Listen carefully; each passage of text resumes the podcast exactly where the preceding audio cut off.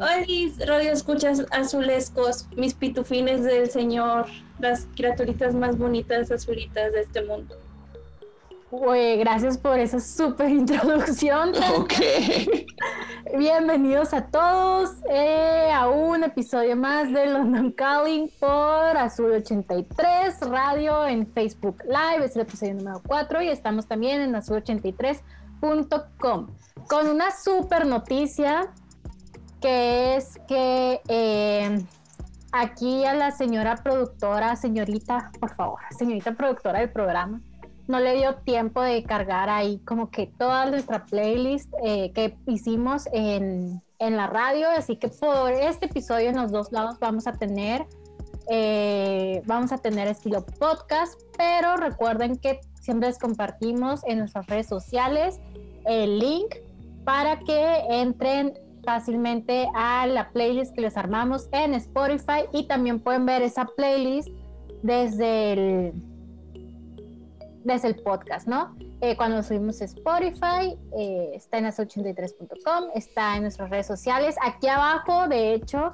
en los comentarios ya está listo el, el, link para que entren a nuestra playlist que armamos para ustedes para este programa y ya pueden empezar a escuchar la música de fondo mientras estamos aquí hablando con ustedes de Queen. Soy Fernanda Luzanilla y esta semana, como todas las semanas, estoy acompañada de Tania Rojas. Hello. Cristian Grijalva. Hola. y nuestros invitados de la semana, Pau Colosio, que se ve bien. Hola.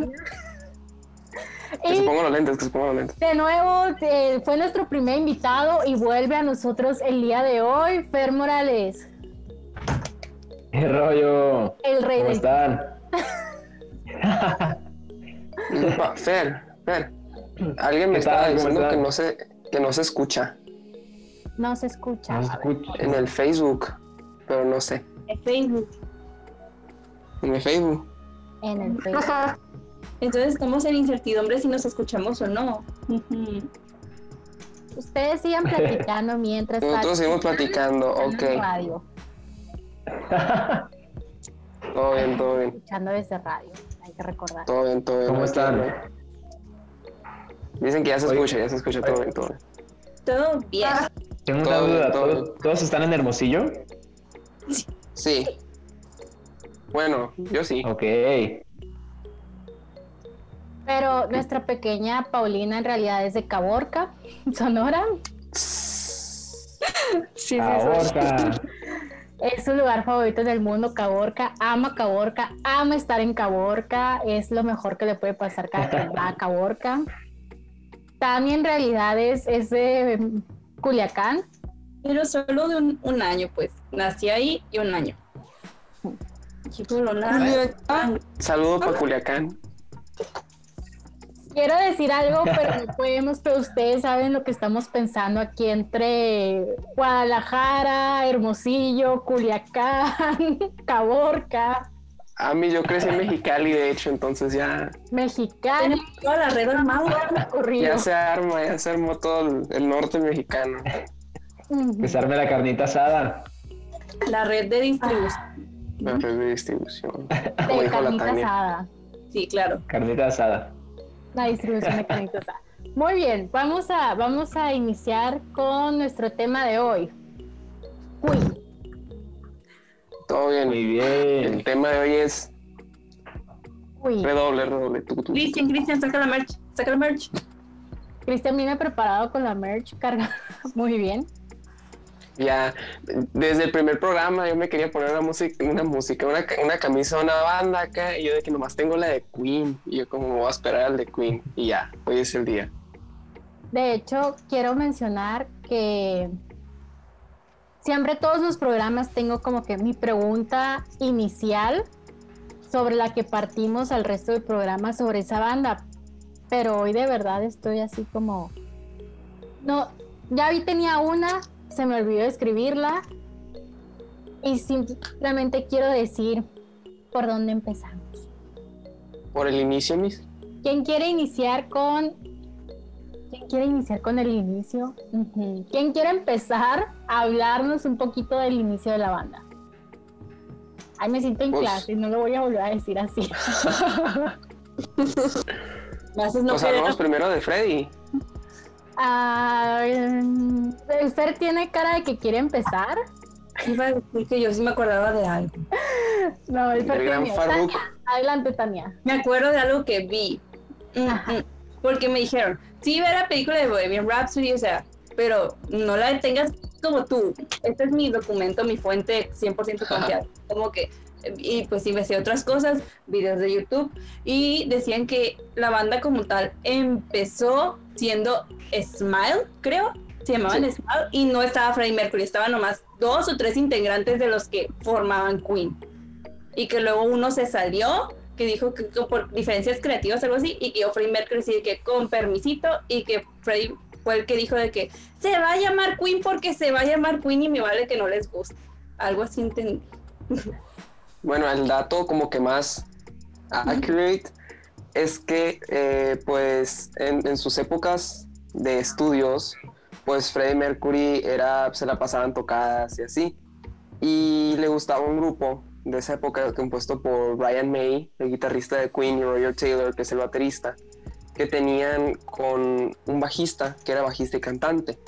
Entonces llega el punto donde como por diferencias creativas y así, pues este bajista se sale de la banda. Pero para este momento, ha de cuenta que todos, todos están deslindados. Brian May es un astrofísico, eh, Roger Taylor es dentista y Freddie Mercury está de diseñador gráfico. Entonces se conocen por escuelas y así, y le dicen, oye, tú cantas, ¿no? Él es Simón. Entonces ya se metió a la banda. Años, tiempo después conocen a John Deacon, que es el bajista, y es cuando Freddie Mercury impone el, vamos a llamarnos Queen. Y él como es diseñador gráfico les diseña el símbolo y todo. Y pues así es como nace la banda, no tiene tantos cambios como los Beatles, pero así nace la banda y Freddie Mercury pues era como que el que le sabía mucho, mucho a la música, porque desde chiquito era de que él lo, se aprendió todo pues desde ahí. ¿Quién era diseñador? Freddie Mercury era el diseñador gráfico, No lo sabía. el diseño es mi estaba estudiando eso. De hecho, eh, a mí lo que más me sorprende, o sea, es el hecho de que. Ay, se me fue el nombre. Ah, Brian sea, fuera astrofísico, ¿no? Y hasta tiene un PhD en, en Tiene libros. astrofísica. Es un genio. Y Roger Taylor, pues él es- empezó la carrera de odontología, pero no la terminó y luego entró a biología, que la verdad no estoy 100% segura si sí terminó biología o no. Creo que sí, pero De no estoy 100% segura. Pero el que sí es como que el genio súper estudiado de ellos es Brian May. De hecho, construyó su primera guitarra. La Red Special la hizo con su papá. Y, el, y eso fue como la raíz del- de, Queen. O sea, a raíz de eso, funda la banda. Con el bajista que, que- que menciona que menciona Sí. mi buen amigo Christian. Un Tim Staff. Se llama, el bajista es Tim Staffel. Que cantaba. Ah, ah, sí, la, la banda de Smile. Exacto. Ah, ok, ok, sí, sí. Muy Y... Pues, Continúa.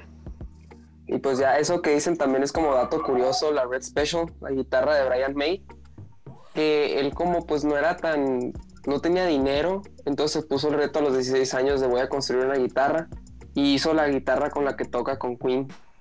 Ya de cuenta que existen réplicas ya con materiales bien hechos, pero estaba, estaba leyendo poquito que literal con lo que encontraba en su casa, con un palo de caoba que era de una fogata vieja, digo, de una chimenea vieja y así, o sea, él con la creatividad armó su propia guitarra y todavía hasta ahorita es como que muy icónica. Obviamente ya la mejoró, pero en su momento era, podía replicar sonidos de, bueno, eso es con otra cosa, ese es otro dato, pero podía meterle un chorro de sonidos y cosas así bien chilas.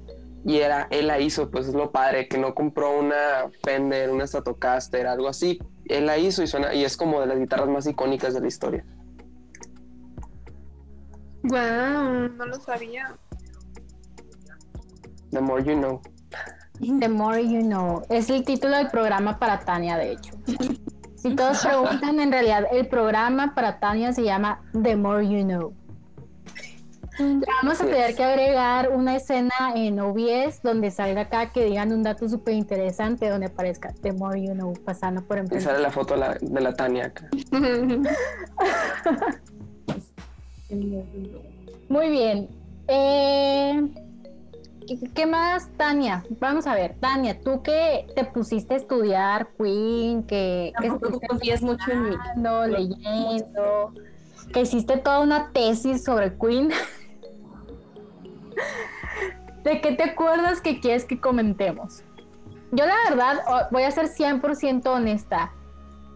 Nunca en toda mi vida me he sentido experta en Queen. Me gusta mucho Queen. Me gusta mucho la música de Queen. Nunca me he sentido experta porque siento que, o sea, como que todo está scattered por todos lados, ¿no? Entonces, como que encuentras un pedacito de información por aquí y otro pedacito de información para allá, y luego te dicen que la de allá no era cierto, y, y sí, o sea, siento que nunca me he sentido la experta, pero sé que estoy con gente que sí se siente más experta, como Cristian, que lleva esperando este programa desde que inició Cali, Fer, que está súper entusiasmado por el programa, aunque dice que también hay más o menos igual que yo. Entonces, Tania, Ay, pues lo que más. mm, bueno, dato curioso. No les, no les sé mucho a la banda y así, pero de todas las bandas que hemos hablado, creo que de Queen, si es que en segundo lugar después de los virus, no estoy 100% segura, es de las que más canciones me sé, de las que estamos hablando. Canciones así en plan de que, ah, era de ellos, o que las puedes estar, o sea, que sí te las, que sabías que eran de así, de que tú, uh, pero a pesar de ello, no sé muchísimo, o sea, no, por encimita, vaya. Mucha atención. Ay, sí, sí me escucho. Ay, sí. Sí, sí, sí. Fue como decían que cada miembro de la banda era un personaje en sí, pues, que tenemos muy presente de que Freddie Mercury era como que, wow, o sea, todo un- una persona, vaya, pero que todos los demás eran así también, o sea, que puede que se opacaran un poquito por Freddie, pero que aún así cada uno era una cosita especial, pero la verdad no supe, supe poquitos detallitos, pero los voy a revolver entre sí y no quiero ofender aquí a Cristian, así que yo que mejor le, le tiro la bolita a Cristian, que lo explique eso. Siento que, o sea, sí, cada uno de los miembros de la banda era como una personalidad por sí, ¿no? O sea, todos brillaban de una manera específica, pero nadie era tan exótico en su manera Extravagante. de ser como Freddy, ¿no? O sea, Ajá. todos tenían su algo, todos por sí mismos siguen siendo super personalidades de la escena de la música mundial. Sí, Pero es que esa personalidad tan excéntrica que, que tenía Freddie Mercury, Freddie Mercury, o sea, es de los pocos artistas que sí hay varios, ¿no? Pero no es tan común que los artistas se cambien legalmente su nombre legal, su nombre por su nombre artístico, ¿no? O sea, sí existe gente que se cambia su nombre por su nombre artístico, pero en esa época no era tan común, fuera de Elton John tal vez. Y, y era algo como que muy extraño de la época que no solo fuera su nombre artístico, sino que lo haya modificado legalmente. Entonces, eso habla un poquito de lo excéntrico que, que llegó a ser este personaje. Tania, quiere, Tania tiene la mano levantada. Me hiciste acordarme de algo que dije que les iba a preguntar, que a ver si sabían más al respecto. Que, respecto, que es, ¿cómo estuvo eso del río que tuvo un ti, que hubo un tiro o algo así de Freddy contra No sé cómo pronunciarlo, perdón. Algo así vi, que tuvieron tiro, o no un tiro, pero pues hay un conflicto. ¿Saben algo al respecto? O voy a dejar con la duda. yo no sé. Ni yo. Y si yo no sé, ya es cierto. Sí, de hecho, o sea, si Cristian no lo sabe, nadie lo sabe en este grupo. Lo vi en un video que era algo, bueno, es que no lo quiero explicar porque probablemente lo estoy explicando mal, pero era algo así de que Dilo, de palabras y yo de que voy a investigarlo, lo voy a traer bien De para hecho, lo del, lo del nombre. Se sabe el secreto del nombre porque se puso así. No. Dilo. Es que, es que cuando, pues en aquellas épocas, pues eran mucho de ponerse nombres. Entonces el Freddy, pues se llamaba, el Freddy, Freddy se llamaba, pues Farruk, Farruk Bulsara. Y pues era de Tanzania y así, pues se vino a Londres. Y en Londres, pues como que, no sé, ese nombre no le quedaba, no, le, no se lo decían sus amigos. Entonces como que Farruk, Freddy, y así se le quedó y a él le gustaba. y le gustaba más que le dijeran así que su propio nombre. Entonces, a la hora de que- querer cambiarse el nombre, pues también necesitaba como un apellido. Y hay una canción donde mencionan a Mother Mercury. Haz de cuenta que Queen en sus primeros álbumes mencionaban como que historias fantasiosas de planetas, aliens, o sea, como que fantasías. Y en una canción mencionan mucho Mother Mercury. Entonces de ahí como que Freddie Mercury adoptó eso porque le gustó. Entonces puso ya Freddie Mercury, ya se lo cambió y así se le quedó y todo el mundo lo conoce así. Y ahí viene, es como que ese es el por qué se llama así. Quiero hacer una pausa rápida para disculparme porque me acabo de dar cuenta que hasta este momento no se había escuchado absolutamente nada de lo que yo había dicho. Mi audio era el único que estaba desactivado. What? Y... Pero que no fue el ya estoy aquí, ya. No importa lo que dije, la verdad. Si escuchó lo que dijo Cristian, es más que suficiente. No aporté mucho a la conversación antes de eso. Pero gracias a todos porque ya, ya me puedo escuchar. No pasa nada, a mí no pasa nada. Aquí estamos la Tania y yo para salvar el programa, ¿verdad? Confirmo. Somos Ahora, vamos a pasar un poquito a A Night at the Opera. Eh, Fer, Fer hizo cara de ello. Buen disco. No, Buen no, disco. solamente fue como, wow, super disco. Yo creo que fue así su cumbre, ¿no? ¿Quieres eh, platicarnos un poquito de la producción del primer single, gran éxito, Bohemian Rhapsody, de, esa, de ese álbum? Ay, mira, no, no, no sé mucho de la, de la producción. Yo solo personalmente sé que alguna vez me tocó, eh, tuve el multitrack de, esa, de Bohemian Rhapsody y, y este, y wow, o sea, es increíble cómo, o sea, cuando escuchas por separado todas las voces de Freddie, en, porque literal to- todas las voces de Bohemian Rhapsody es Freddie Mercury. Eh, en primera es todo un rollo para mezclar, ¿no? Es- es- yo creo que el ingeniero Y más en la dolor de época. cabeza y más en esa época, exactamente. Y y en segunda, wow, o sea, esto da una Obra. es una inminencia, es, es, es oro, literal es oro puro. Es, y cuando, cuando escuchas así todo puro, sin procesos, sin nada, neta, así. eh, lo único que puedo decir es wow, o sea, qué, qué talento que tenían Yo quiero escuchar Todos. eso. todos en la banda. ¿Se sabe cuántas Sí, ¿qué horas o tiempo se tardaron a- pues entre ¿El grabando, multitrack? En hacer la grabación, entre no sé. grabando y pro- pues no sé cómo se llama. Pues producir las estoy- canciones. No tengo el dato de las horas, es más, déjalo, lo investigo. Buena pregunta. No tengo el dato de las horas, pero sí sé que es una de las producciones más costosas eh, ever, ¿no? O sea, es una de las Ujú. producciones más costosas porque sí tomó mucho tiempo, sí tomó muchas cintas, o sea, porque pues recuerden que antes las cintas tenían un límite y era pasarlo de una cinta a otra cinta para hacerlo en un solo track y se iban gastando y gastando y gastando las cintas, entonces tenían que conseguir otra y ya se les estaban acabando y no podían comprar más porque ya se les había acabado todo el dinero de la producción. Ujú. Eh, entonces sí fue una producción muy costosa, pero no tengo el dato exacto de las horas que tomó. Mm. La voy a investigar. Pero sí tardaron meses en grabar el disco. De hecho, para mencionar algo de ese disco, haz de cuenta que en ese disco también está Love of My Life. Sí, está esa. Y no me acuerdo qué otra famosita. Rolón. están esas dos.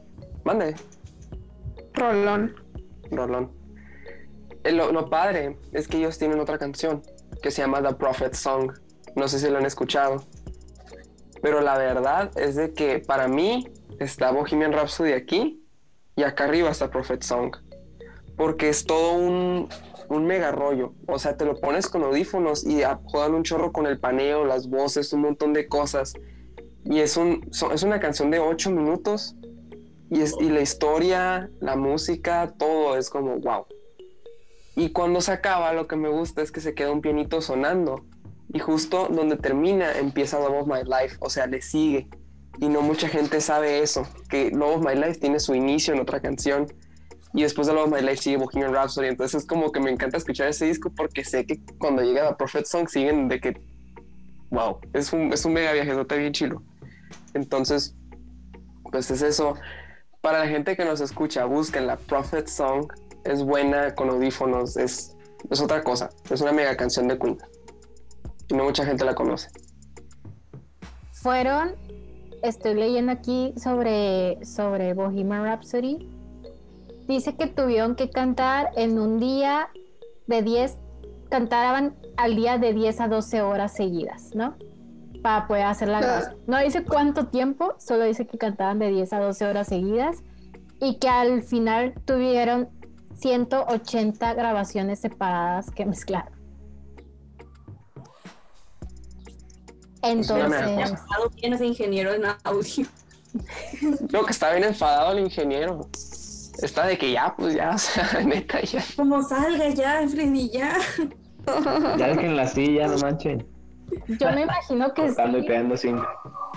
Me imagino que sí, porque a veces por más buena que sea la banda, o sea, llega un momento en que tu cerebro ya está de que ya, o sea, ya quedó bien, de que no, es que puede quedar mejor, pero ya está bien, ya.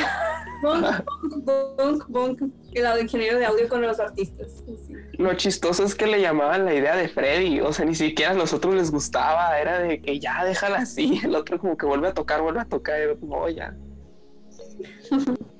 Pues bueno, hablando, entrando un poquito al tema de charts, porque eso sí me puse a investigarlo porque me llamó mucho la atención. Dije, porque Queen, o sea, se conoce como una banda icónica que tuvo muy buenas presentaciones en vivo, pero que muchas veces no se reflejaba esto en los charts, ¿no? Musicales. Entonces me puse a investigar en el Billboard Hot 100. Y solamente tienen cuatro canciones en toda la historia que estuvieron en el top 10 del Billboard Hot 100. Eh, y solamente han- tuvieron 24 canciones en general, ¿no? Con- que considerando, dices 24 canciones es un chorro, pero considerando su discografía, pues o sea, se, ve, se ve poquito, ¿no? Bohemian Rhapsody nunca ha alcanzado el primer lugar, por cierto. La posición más alta que tuvo Bohemian Rhapsody fue la número 2, el 8 de mayo de 1992. O sea, ni siquiera el lanzamiento del- de la película le ayudó a la canción a llegar al número 1. Sin embargo, es la canción más, más played, que no. es una de las, eh, pues no tanto, porque no es de Queen sí, pero no tanto. Del siglo no está en XIX. el 100. Pero es la canción más reproducida del siglo XIX.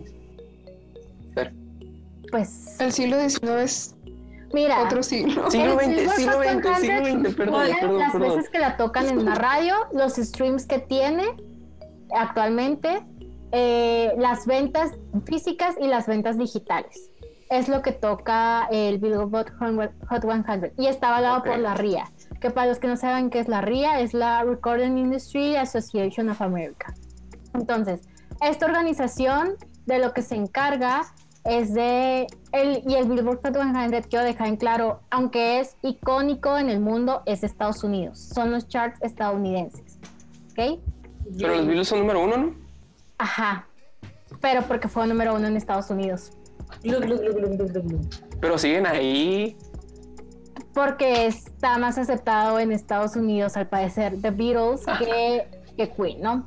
Entonces, lo que hace esto, la RIA, esta asociación, es contabiliza los streams de Spotify, de Tidal, de YouTube, las veces que salió cada canción en la radio, cada que la pidieron, las veces las que se vendieron en iTunes Store, creo que todavía venden música, las que se venden físicamente, etcétera, ¿no? Todas esas ventas físicas, digitales y streams los contabiliza la RIA. De hecho, cada año la RIA saca un formato del Global Music Industry 2020, va a ser en este caso, donde te hace un resumen de los artistas top del año, considerando cuántas canciones tuvieron, cuántos streams tiene cada canción, etcétera, ¿no? En esta información que proporciona la RIA se basa el Billboard Hot 100 entre todas sus otros charts, ¿no? Tiene diferentes charts. En los clásicos del rock ha alcanzado muchas veces el número uno, Bohemian Rhapsody, pero en el Hot 100, que es de todos los géneros eh, habidos y por haber juntos mezclados de canción, nunca ha llegado al primer lugar. Uh, Mm. quedé bien mal. Chale, ¿no? Esto no pudiera ser o sea, un factor que no cuenta la RIA. Que cuando dices RIA siento que estoy diciendo la RAE. No sé. Yo. Y todos, ah, La ra de música, la ra de música. Ah, ah, lo del factor piratería. Pues, por ejemplo, no sé, que, de- que de repente, pues no sé, la de Bohemian Rhapsody puede que sí fuera número uno, pero por eso que se escucha tanto en piratería no se reflejara. Puede ser, y también les, es- les recuerdo, esto es en Estados Unidos. Puede que si ya haces como que los streams en México, los streams en Inglaterra cambien, ¿no? O los streams en Europa contra los de Japón cambie. Estamos hablando aquí de Estados Unidos. Es lo que se contabiliza en Estados Unidos, que aunque según nuestro programa, bueno, la verdad, le tenemos un aprecio especial en este programa la música británica eh, gran parte de la industria musical se contabiliza en Estados Unidos y el éxito comercial se contabiliza más que nada en Estados Unidos. Yo enojado. ah. Pero Oh, sí, según yo, Charles, aquí tengo las cuatro canciones que han tenido en el top 10. a ver, A ver, ¿cuáles son? Ok. Haznos adivinar la. Sí, la- ajá, ¿las podemos atinar? A ver, la siguiente canción, su pico más alto fue el número 4. Another One Bites the Dust. Ajá, yo también siento que esa. ¿No? Don't Ok, Stop. ok, no. No, no, no. Eh, we Will Rock You. Somebody to Love. We're the Champions. We Are the Champions Neta. ha estado 41 semanas a lo largo de la historia en el Billboard Hot 100 y alcanzó el pico, su pico en la posición número 4 de la lista el 13 de febrero de 1978. O sea, básicamente cuando salió. Cuando salió. Su pico más alto fue cuando salió y fue el, la posición número 4. Pero pues esa canción está bien pesada, que pa- cómo pasó a ser un himno de los deportes, por así decirlo, de que De hecho, ajá, Queen tiene un montón de himnos. Icónicos. Es algo interesante como eh, pues sus canciones, la mayor mercadotecnia que han tenido sus canciones ha sido el hecho de que son usadas en otras cosas, ¿no? O sea, no solo como música reproduciéndose, sino en, por ejemplo, Bohemian Rhapsody, su segundo gran salto fue cuando salió en Dwayne's World Wayne's World, ajá. y, y después tuvo otro tercer empujoncito con la película, ¿no? Eh, We Are the Champions, eh, pues es un icono de los deportes y todo el mundo ubica la canción porque no- todos hemos ido a un estadio y empezado Ese es We Will Rock You, miss. ajá, We Will Rock It. Pero We también Are en the el salón. Champions al final, no sé qué me pasó, y We Are the Champions al final, ¿no? Esas dos canciones están muy metidas en los deportes, la verdad, pero sí, la regué, la regué, la regué, la regué. Son del mismo disco, nada. son del mismo disco. Es que es la. Están ligadas, Se sienten. Realizaste en el estadio de los naranjeros y cuando ponen así de que todos te ponen a hacer así, también te ponen lo de ta, ta, ta. Pero cuando También van te ponen. es cuando ya ponen la de We Are the Champions. Así. Y cada, Another todos recordamos. Ándale, ese iba a decir. Another One Bites the Dust. Ok. Another Es one el, es el baseline más icónico. ¿Por qué? Perdón. Es el baseline más icónico. Another One Bites the Dust es mi siguiente canción que sí estuvo en el top. Y es una canción que estuvo en el número uno el 3 de octubre de 1980 y estu- ha estado en el top eh, en las charts 31 semanas. Y la escribió John Deacon, ¿eh? Exacto. Es, Se, se llevó el pastel del, del baseline, precisamente. Ajá. se llevó el pastel del baseline. De hecho, es de las pocas canciones que él fue, de, o sea, que él escribió que fue como que la mayoría de sus canciones como que estaban ahí, pero no eran las que pegaron, I want to pegaron. break free.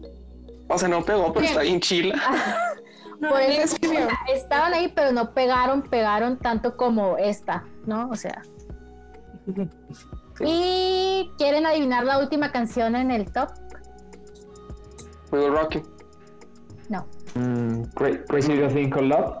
Crazy Little Thing Called Love estuvo en el número uno también el 22 de febrero de 1980 Es la más pegajosona que tienen. O sea, y estuvo 22 semanas en los charts. Pues si te fijas, en realidad la más pegajosa terminaría siendo Another One Bites the Dust, porque ese estuvo 31 semanas en el chart. O sea, no estuvo 31 semanas en el número uno, pero se mantuvo dentro de los primeros 100 por 31 semanas y alcanzó un número uno.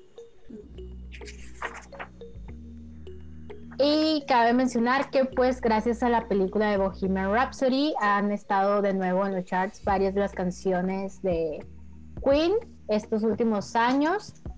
Y que actualmente de hecho en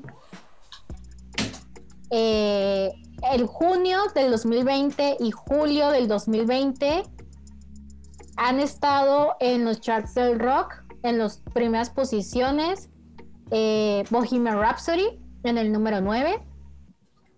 We Will Rock You en el número 7. Another One Bites the Dust en el número 7. Under Pressure en el número 9. Y Don't Stop Me Now en el número 23. Esas son las que están actualmente, han estado este año en el chart del rock de Billboard. Órale. Vaya dato curioso.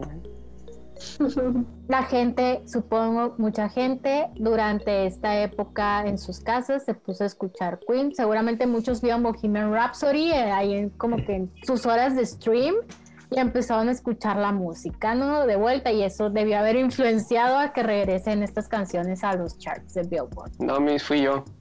Todo eso es gracias a cierto. Las escuché varias veces, las, las pongo en varios dispositivos para que se queden ahí.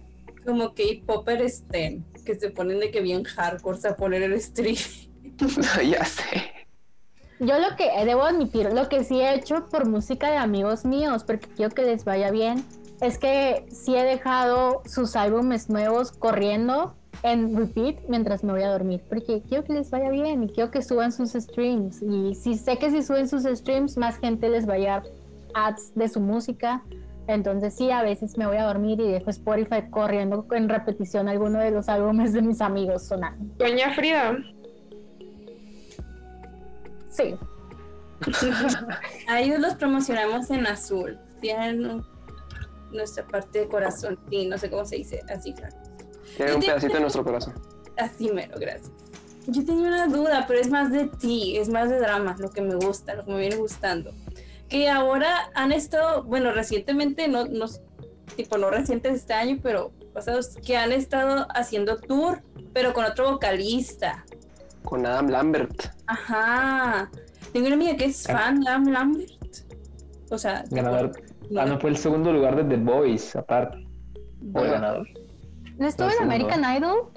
Ajá. American Idol. Sí, fue American Idol. No, America's Got Talent, America's Got Talent, ¿que no? No, según yo sí fue American Idol, ¿eh? Vamos a googlear. Porque Pero aparte fue el segundo lugar, imagínate. Turea con Queen. Sí, pues. American Idol. American, American Idol. Idol. Porque fue antes de que fueran, creo que fue como la segunda o tercera generación, o sea, fue poco después de Kelly Clarkson. Kelly Clarkson fue de American Idol. Y me acuerdo bien que ju- justo una de las cosas que se, que se discutía ahí era que en ese entonces la gente todavía no estaba, que hasta la fecha, pues todavía no, muchas veces estaba tan abierta para tener a una persona tan teatral. Y aparte eh, que fue una gran polémica el hecho de que él, de que él era gay.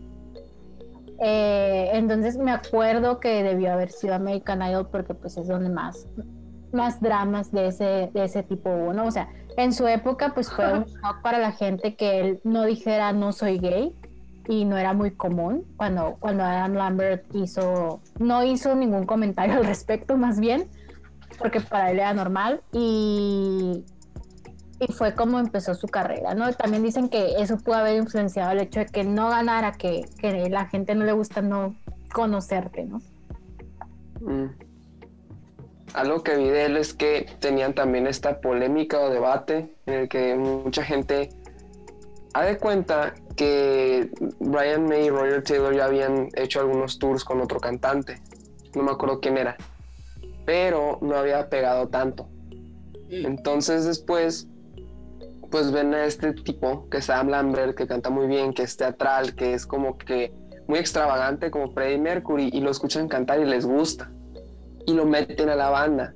Y es donde les digo que hay como un debate en el que dicen, oye, Queen sin Freddie Mercury no es Queen. Y otros que dicen, pues Freddie Mercury ya está muerto. Él, hasta Freddie Mercury dijo, eh, pueden hacer lo que quieran con mi música, nomás no la hagan aburrida. Entonces es como, pues que le sigan, aunque no sea él, o que ya no le sigan porque Queen ya está muerto sin Freddie Mercury. Ahí es como que entra el, la importancia de un integrante en una banda, porque pues todavía quedan dos de los integrantes. John Deacon se salió porque él también pensaba eso, dijo, no, no vamos a poder seguir sin él. Como que por respeto, pero ya Brian May y Roger Taylor dijeron, pues les gusta la música a nuestra gente, vamos a traer a otra persona, ¿por qué no hacerlo? Opiniones. Eh, Fernando, has estado muy especialmente callado este programa. No, estoy escuchando, estoy escuchando, aprendiendo. Yo creo que, bueno, he visto un par de conciertos con Adam Lambert y sí, definitivamente no es Freddy y nunca va a ser Freddy, pero es un gran intérprete, muy, muy, muy, muy buen intérprete. Eh, aparte de que tiene unos agudos así impactantes y creo que fue precisamente lo que eh, sí, sí, sí. lo que lo que resaltaba en, en- en el concurso, ¿no? En, el- en America's Got Talent. Sí, sí, sí, ¿no? Sí. No me Ay. Idol. American Idol.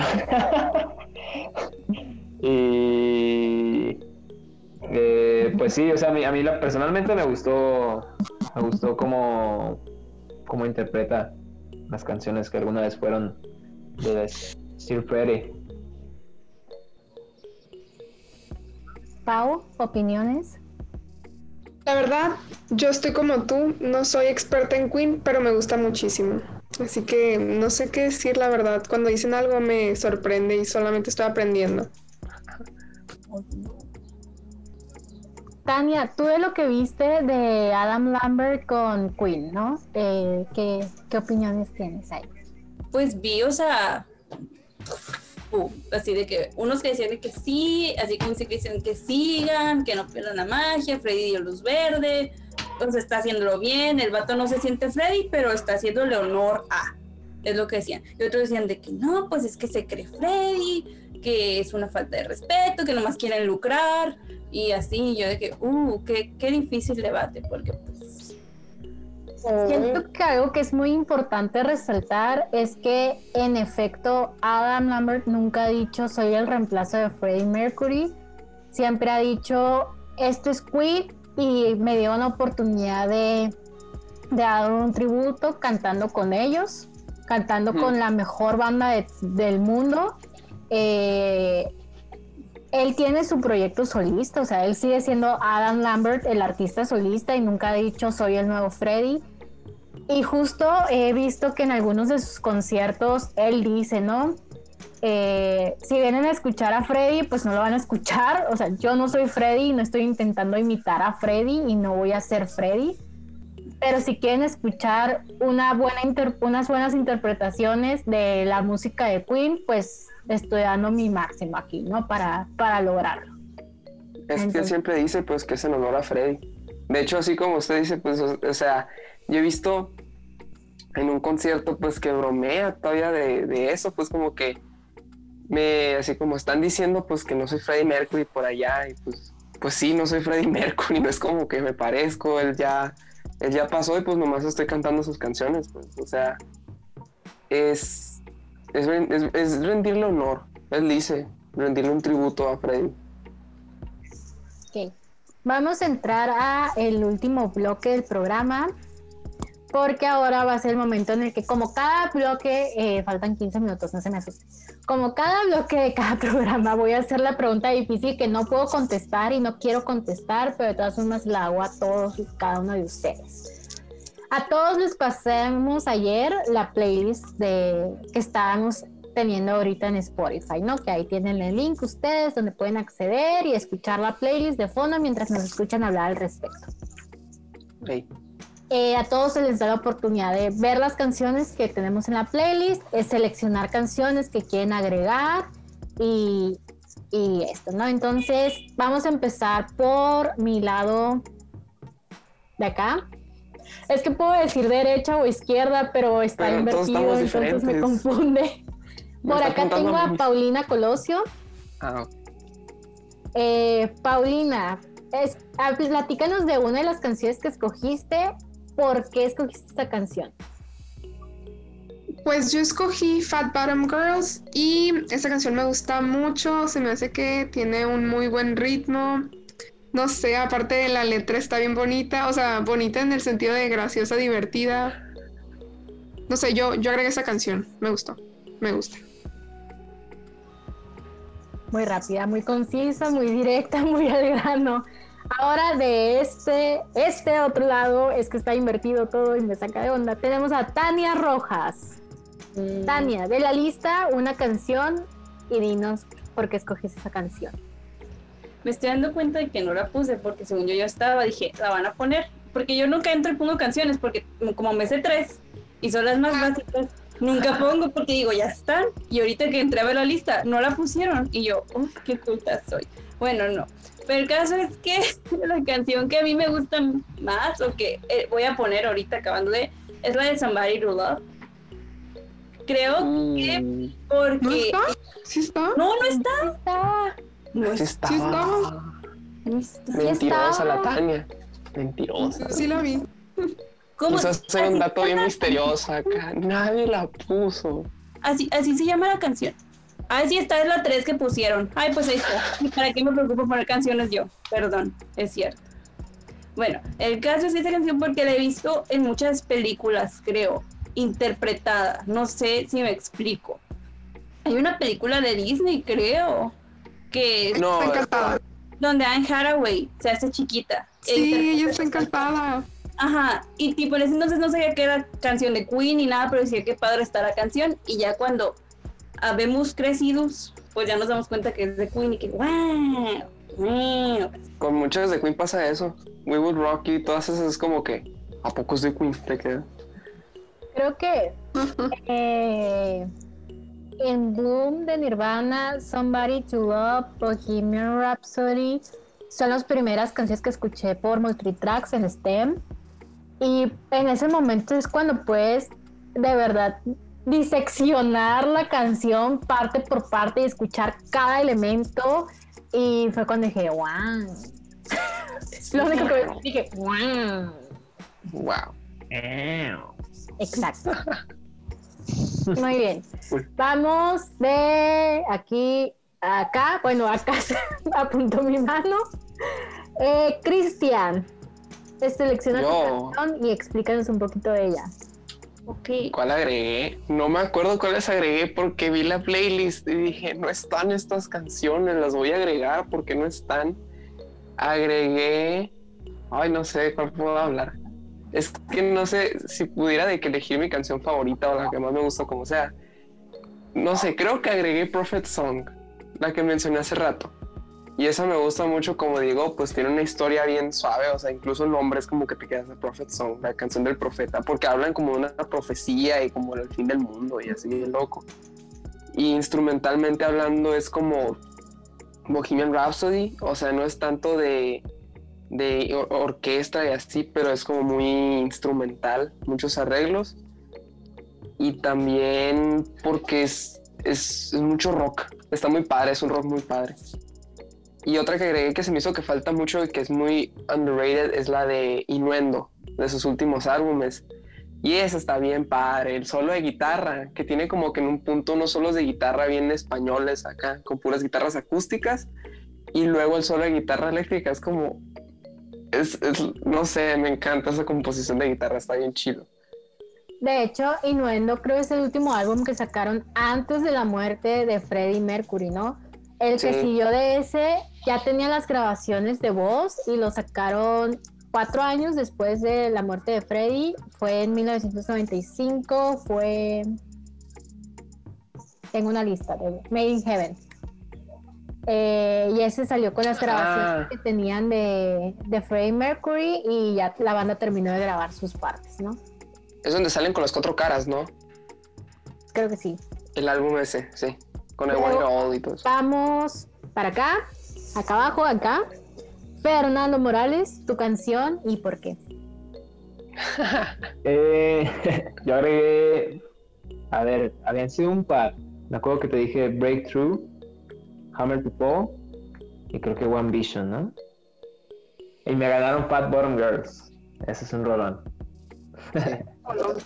Eh, pues yo diría tal vez One Vision. Eh, honestamente son rolas que me inspiran mucho en todos los cuando estoy medio bajoneado o, o incluso para correr o así. Eh, son rolas, son rolas buenas. En, en el caso de One Vision, es una canción que escribieron los cuatro. Los cuatro, los cuatro juntos y creo que tiene precisamente, es una canción muy dinámica. No tanto como Innuendo, que tiene un millón de cambios y que es una gran odisea de canción. Sí. Eh, pero es una rola como también de como power, ¿no? One mission, one heart, one soul. De repente hay un cover entero de One Vision aquí en vivo. Sí. A ver, saquen todos los instrumentos. Vámonos. Y yo así buscando Y- más allá. Pues sí, yo me iría por esa. Es una canción muy, Oiga, muy poderosa que precisamente abre el álbum de Kind of Magic. Kind of Magic. Y ajá, gran, eso iba a decir. Esa canción está bien padre. una gran abertura. O- o- apertura. Ujú. Pau, ¿ibas a decir algo? Ah, ajá, iba a mencionar la canción esa Kind of Magic y también la de Radio Gaga, que no la hemos mencionado. Uh, Radio Gaga. De Sí, hecho, está muy padre. Live Aid. mande. Inspiró el nombre de Lady Gaga, ¿no? Ándale.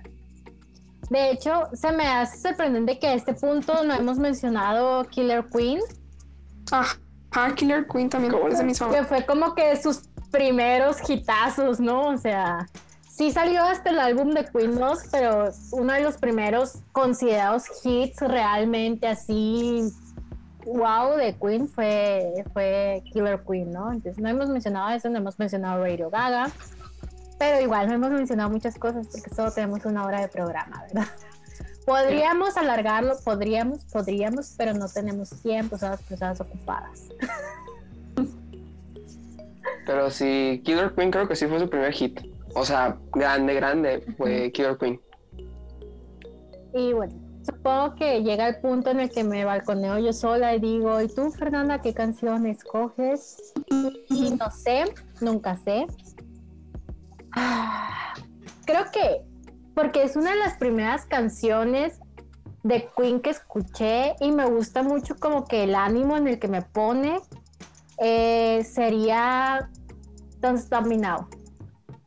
Oh, es muy buena. O sea, me pone como de muy buen ánimo, me pone de buen humor, la puedo escuchar sola en mi cuarto, la puedo escuchar corriendo, la puedo escuchar en el carro, o sea, la puedo escuchar en muchas situaciones de mi vida y siempre, y siempre está padre y siempre la disfruto, ¿no?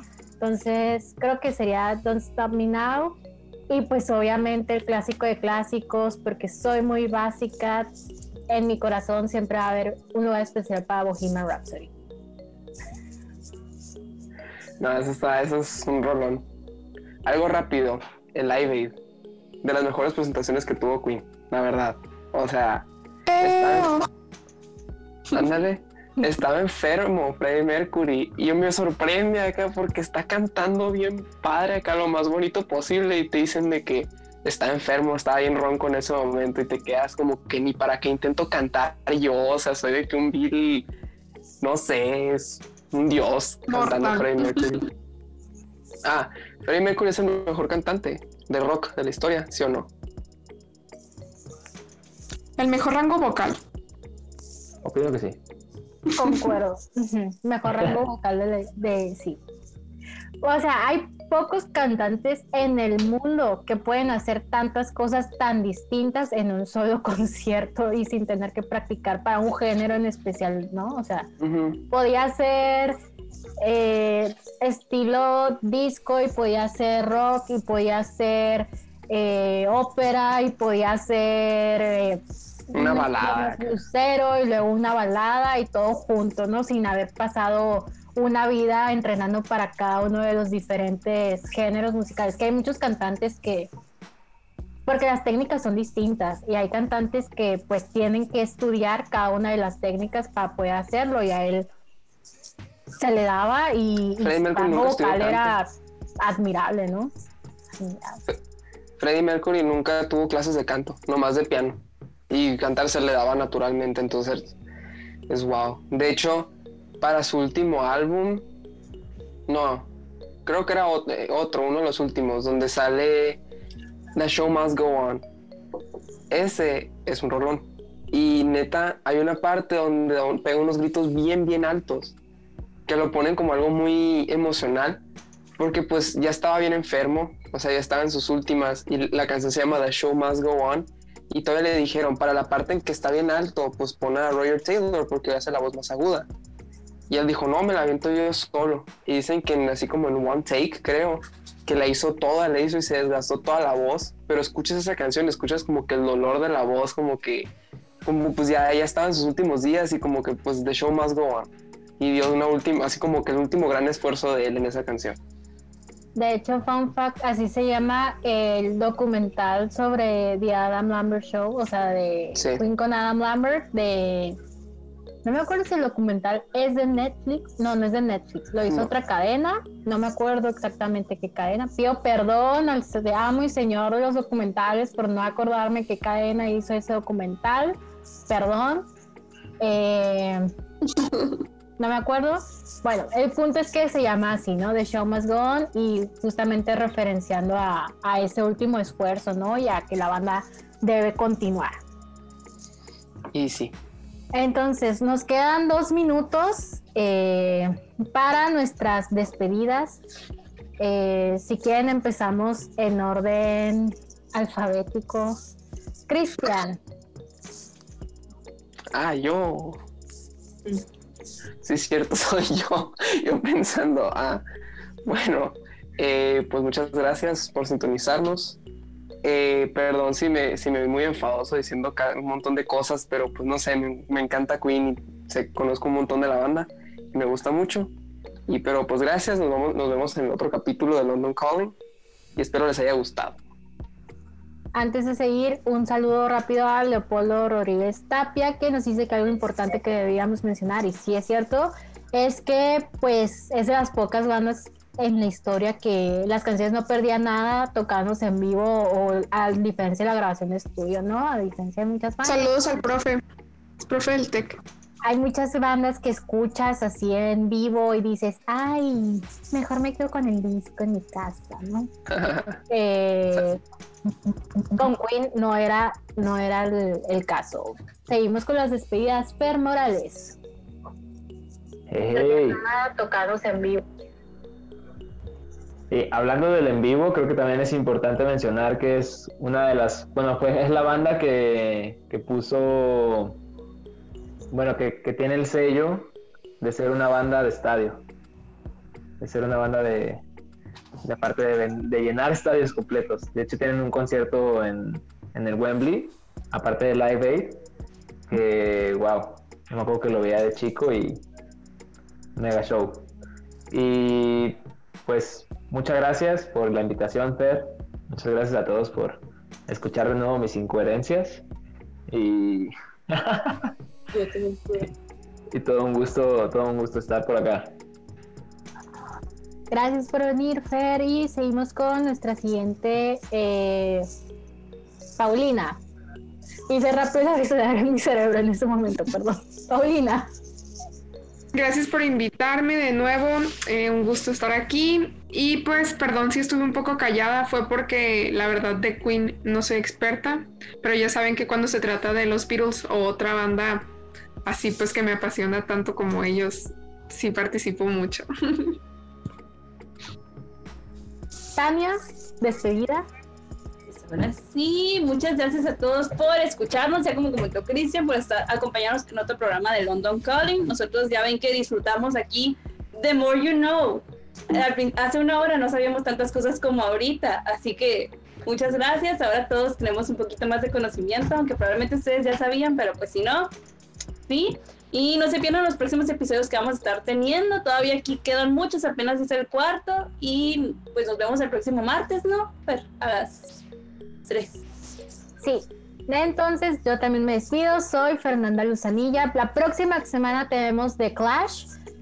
Eh, les puedo ir diciendo, ¿no? La próxima semana tenemos The Clash, después tenemos Oasis, después tenemos Pop y después tenemos ahí una cosa rara que les estamos preparando una sorpresa la última semana, de la, última, el último programa de la temporada es una sorpresa, pero sí, espérenos la próxima semana con The Clash.